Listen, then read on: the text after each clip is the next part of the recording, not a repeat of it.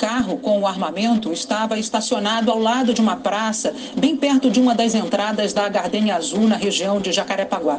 Todo esse material já foi trazido aqui para a cidade da polícia, de onde nós falamos ao vivo. Eu, o repórter Leslie Leitão e o repórter cinematográfico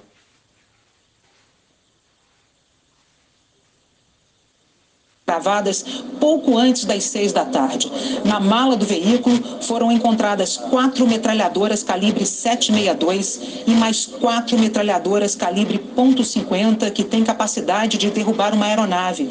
O armamento percorreu quase 500 quilômetros de estradas até ser recuperado pela polícia aqui do Rio. As metralhadoras são do quartel do Exército de Barueri, na Grande São Paulo, de onde foram furtadas. Essas armas fazem parte das 21 metralhadoras de grosso calibre calibre que desapareceram da unidade do Exército. Segundo as investigações, elas estavam sendo negociadas com traficantes da maior facção criminosa do Estado. A polícia teve acesso a um vídeo que também foi encontrado. Uh, encaminhado para o Exército com imagens de quatro metralhadoras no momento em que eram oferecidas em troca de mensagens né, com bandidos. Quem oferecia as armas ainda é um mistério, assim como quem comprou todo esse material. De acordo com as investigações, as negociações com esse traficante ainda não identificado começaram há pouco mais de um mês após o feriado de 7 de setembro. Agora há pouco, o Exército deu uma coletiva. Ele disse que vai exonerar o diretor do Arsenal de Guerra de São Paulo e admitiu que ainda não tem como prender quem participou efetivamente desse roubo. Vamos ouvir então o que ele disse. Essa decisão da exoneração coube ao comandante do Exército. Ele decidiu exonerar é, o atual diretor do Arsenal de Guerra de São Paulo. Toda essa dinâmica de como poderia ter ocorrido essa subtração do armamento, tudo isso está sendo levantado. Com imagens de câmeras, com os croquis ali da, do quartel. Então, tudo está sendo analisado e está tudo isso sob investigação do bojo, né, do bojo ali do inquérito policial militar. É, com relação à detenção de alguém, é, ainda não. Não há mais de três suspeitos. Agora, a quantidade e nomes, isso está sob investigação. É, a gente vai voltar a falar ainda nessa edição do RJ2 sobre esse assunto com a Beth Luquezzi, que traz mais detalhes daqui a pouco sobre a apreensão dessas armas. Os moradores do Rio sofrem diariamente com a guerra entre traficantes e milicianos que provoca violência e morte, como a gente sempre mostra aqui no RJ2. Dessa vez, Quatro agentes da Polícia Civil responsáveis por coibir o roubo de carga são acusados pela venda de toneladas de maconha que eles mesmos haviam apreendido na Via Dutra. Segundo as investigações, os traficantes pagaram e receberam a droga de volta. A informação de que um caminhão com 16 toneladas de maconha estaria entrando no Rio de Janeiro chegou na hora certa ao setor de inteligência da Polícia Rodoviária Federal. E uma operação foi montada para interceptar o veículo. Mas havia outros policiais no meio do caminho. Homens que deveriam combater o crime, mas que neste caso teriam agido como criminosos. Segundo as investigações da Polícia Federal, no dia 8 de agosto deste ano, duas equipes da PRF pararam o caminhão suspeito na descida da Serra das Araras, na altura do posto de controle. Ao se aproximar do veículo, o agente federal avistou duas pessoas na cabine.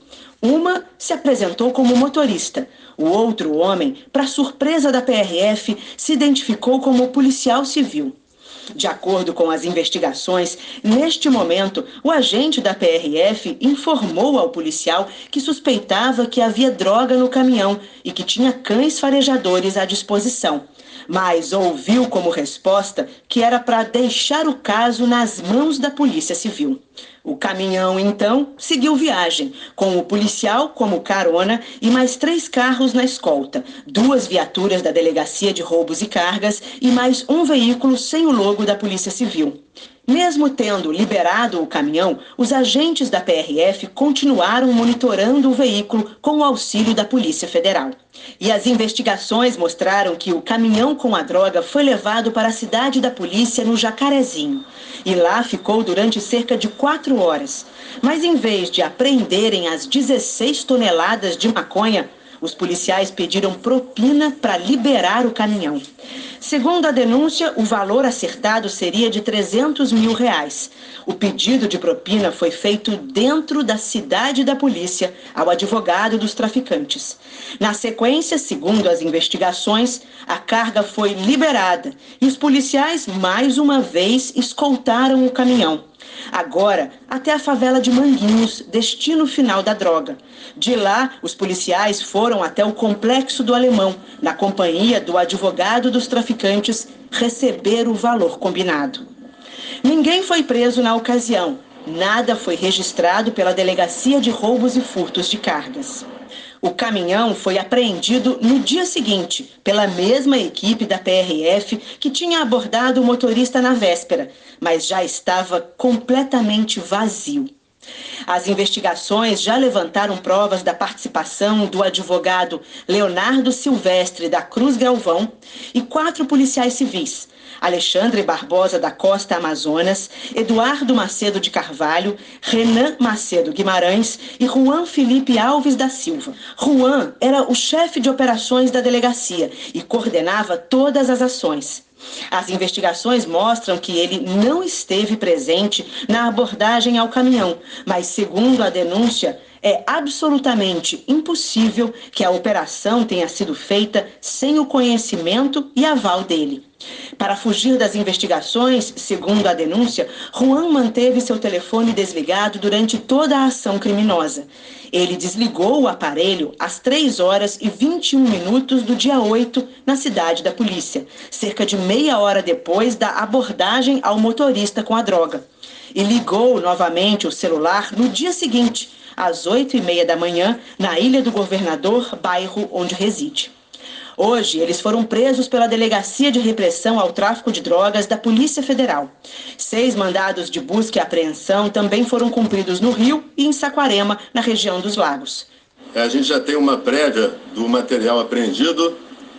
É, foram aproximadamente 65 mil reais em espécie e alguns veículos de luxo e também veículos blindados que estavam na posse é, de alguns dos alvos. Os investigadores desconfiam da participação de outros três policiais civis, mas eles ainda não estão identificados. Os policiais Juan, Eduardo e Renan não são mais da Delegacia de Roubos e Furtos de Cargas. Semanas após o ocorrido, eles foram transferidos para as delegacias de Marechal Hermes e do Galeão. Quando as transferências aconteceram, as investigações já estavam em curso. Para o Ministério Público, as mudanças indicam uma possível manobra para protegê-los.